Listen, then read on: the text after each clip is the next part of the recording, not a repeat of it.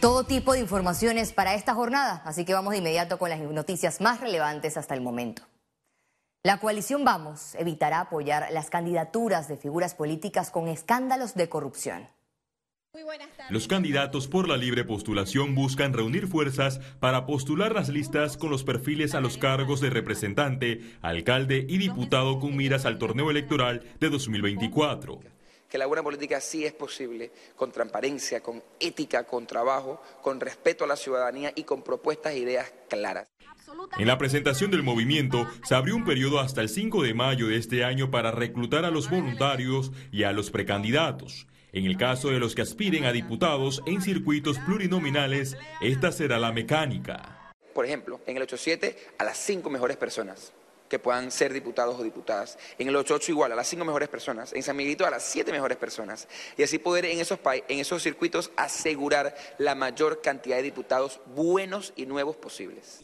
La coalición Vamos también evitará que líderes de partidos políticos formen parte de la agrupación bajo la pantalla independientes. Necesitamos tomarnos la Asamblea Nacional. Necesitamos tomarnos los gobiernos locales. Lo más importante, se va a renunciar al fuero electoral. Ninguno de los candidatos del Frente Independiente podrá recibir donaciones por arriba de los 10 mil dólares. Félix Antonio Chávez, Econius. La Asamblea Nacional se prepara para debatir dos proyectos de ley que buscan crear cinco nuevos corregimientos en la comarca Gunayala. El corregimiento de Madungandí, eh, que comprende dos corregimientos nuevos y en el otro el corregimiento de Narganá, que también comprende tres corregimientos nuevos. Estamos en esa subcomisión, los dos ya están ya preparándose ya para ir al primer debate para las próximas entradas, con la ley 65 ya definido con todos los artículos que se pueda entregar. El Partido País presentó una querella penal contra los magistrados del Tribunal Electoral Heriberto Araúz y Alfredo Junca. La denuncia con siete elementos de convicción fue presentada ante la Procuraduría de la Nación y guarda relación con el fallo que favoreció al expresidente Ricardo Martinelli con el fuero penal electoral que paralizó los procesos en su contra por los casos Odebrecht y New Business. Está clarito, no hay lugar a duda alguna de que los dos magistrados se excedieron en los límites que le asigna la Constitución y la ley. País exigió que ambos magistrados sean separados del cargo mientras dure la investigación, luego que se aplique la destitución con un proceso en la Corte Suprema de Justicia por la supuesta comisión de los delitos de extralimitación de funciones y abuso de autoridad.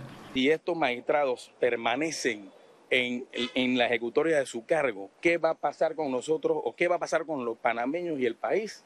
En las elecciones del 2024. Según el abogado Ernesto Cedeño, la querella penal es viable, pero advirtió que las actuaciones del fiscal de la causa jugarán un rol importante. Yo sí creo que los magistrados del Tribunal Electoral han maculado lo que es la institución porque ya el Poder Judicial había determinado en el auto, por ejemplo, los 78 el 19 de julio del 21, de que ya para el aforado no privaba el principio de especialidad. El fallo avalado por los magistrados Heriberto Araúz y Alfredo Junca tienen dos demandas de inconstitucionalidad con una admisión, mientras que en la esfera penal hay dos querellas. Félix Antonio Chávez, Econius. Miembros del partido Realizando Metas protestarán la próxima semana. Las manifestaciones se darán en respaldo al expresidente Ricardo Martinelli tras la decisión de la Corte Suprema de admitir un recurso de inconstitucionalidad sobre el fuero penal electoral que lo respalda. La primera protesta será el 12 de abril. El hospital COVID dejará de funcionar desde el 15 de abril ante el deceso de casos, así lo informó la Caja de Seguro Social. Los pacientes que necesiten atención serán redirigidos al complejo hospitalario Doctor Arnulfo Arias Madrid. La decisión permitirá adecuar estas instalaciones para el Instituto Cardiovascular y Torácico, destino original de estas instalaciones.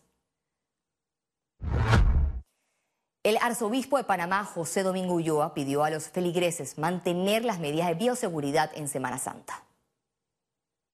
A respetar las medidas de bioseguridad, sobre todo el uso de mascarillas, aún en lugares abiertos, especialmente durante las procesiones y actividades multitudinarias. La ministra de Educación Maruja Gorday de Villalobos informó que 155 escuelas a nivel nacional están en fase de reparación. Estamos hablando de que es prácticamente un 2%, pueden ser 155 centros educativos eh, que están en otras modalidades. Si hablamos del reporte del, del Centro de Operaciones para el Mantenimiento de Escuela, estamos ya casi en el 85%. es importante saber que este es un proceso que va a continuar eh, con el liderazgo del señor presidente durante el mes de abril y ya quedaría una ruta instalada de mantenimiento y es donde ahí queremos pues exhortar al buen uso del FESE, de los recursos de la comunidad, de ese apoyo que se debe dar con los gobiernos locales, a lo cual estamos muy agradecidos.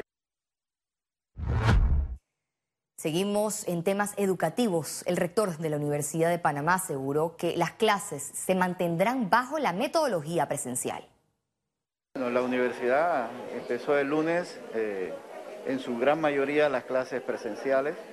Eh, a partir del segundo año ya tenemos clases presenciales y quiero decirle que la universidad ha vuelto a la vida. Eh, hay mucha alegría tanto de nuestros docentes como de nuestros estudiantes. Todavía primer año sigue siendo virtual y también sigue siendo virtual las seis asignaturas del núcleo común que son español, inglés, historia, historia de relaciones de Panamá con los Estados Unidos. Esas asignaturas eh, siguen siendo virtual. Este miércoles, el presidente Laurentino Cortizo sancionó la ley 294 que ejecuta políticas públicas dirigidas a la transformación educativa digital. La ley garantiza el acceso a Internet, suministro de dispositivos tecnológicos, herramientas para acelerar el aprendizaje y servicios básicos como agua, energía y sanitarios. Ahora entramos en noticias económicas. Copa Airlines apuesta por su recuperación a través de la generación de empleos y nuevos destinos. Copa estima que le tomará entre 3 y 4 años recuperar las pérdidas del 2020 producto de la paralización de la aviación por la pandemia. Su presidente ejecutivo y CEO, Pedro Hilburn, informó este miércoles el plan de recuperación de la aerolínea. Este año nos recibió con Omicron, ahora nos recibió con la crisis del petróleo también pero entendemos también la importancia de la conectividad aérea para Panamá, para reactivar la economía, los negocios internacionales, el turismo y el, factor Copa en cuanto al crecimiento del Hub de las Américas es muy importante para todo esto. Esperan cerrar el 2022 con la generación de 1.300 nuevos empleos y 88 aeronaves. Más de 600 auxiliares de vuelo, más de 300 pilotos, más de 200 personal operativo de aeropuerto, eh, y también puestos administrativos. En cuanto al sector turismo, avanzan en diferentes programas de atracción internacional. Esperamos generar más de 50 mil turistas este año por, solo por el programa Stopover. Eh, también estamos invirtiendo en lo que llamamos el programa Panamá Irresistible, que son tarifas con descuentos arriba del 30% para traer turismo hacia el país y otros programas como Panamá Blue Week, que es para el turismo de compras. Este año Copa proyecta alcanzar un 90% de lo que era prepandemia. Ciara Morris, Econews. El reconocimiento. La confianza del consumidor panameño se mantiene en bajo nivel pese al descenso en casos de COVID-19. Esta encuesta, realizada entre la Cámara de Comercio de Panamá y The Marketing Group, marcó en marzo del 2022 87 puntos, lo que refleja un aumento de dos puntos porcentuales al compararlo con la medición de enero. Sin embargo, se mantiene baja la confianza por las percepciones en materia de desempleo, ahorro y actividad económica del país.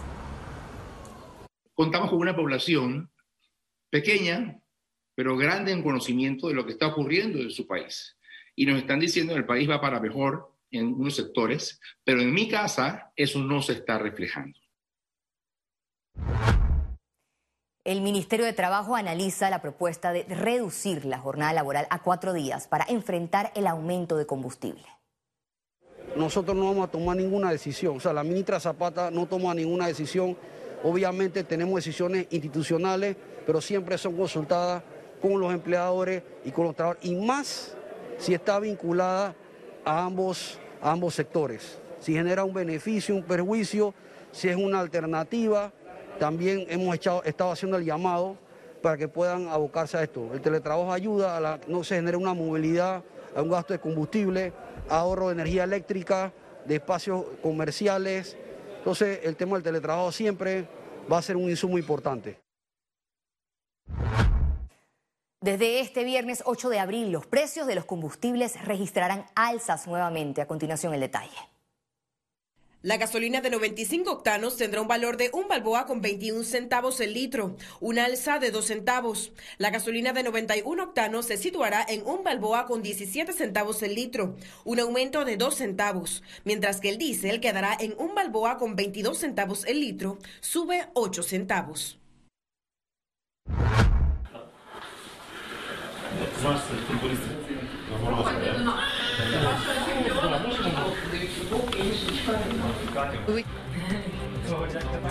En pantalla, niños ucranianos heridos reciben atención médica en Berlín, pero ellos son tan solo los que lograron sobrevivir. Más detalles al regreso en Internacionales.